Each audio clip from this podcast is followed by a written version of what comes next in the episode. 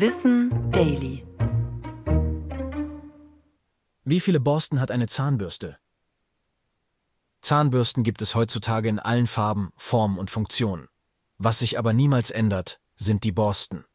Wie viele eine Bürste davon hat, variiert allerdings stark. So sind ab einer normalen Anzahl von rund 300 Borsten fast keine Grenzen nach oben gesetzt. Die sogenannte Nano-Zahnbürste hat mit 20.000 bisher die meisten. Die Anfänge der Zahnbürste reichen bis ins alte Ägypten um 3000 vor Christus zurück. Damals wurden kleine Stöcke durch Kauen zur Zahnreinigung benutzt. Später entwickelten sich dann immer bürstenähnlichere Modelle, die vor allem aus tierischen Teilen wie Knochen bestanden. Seit der Erfindung des Nylons im Jahr 1938 bestanden Zahnbürsten aber nur noch selten aus Materialien wie Pferdehaar oder Schweineborsten.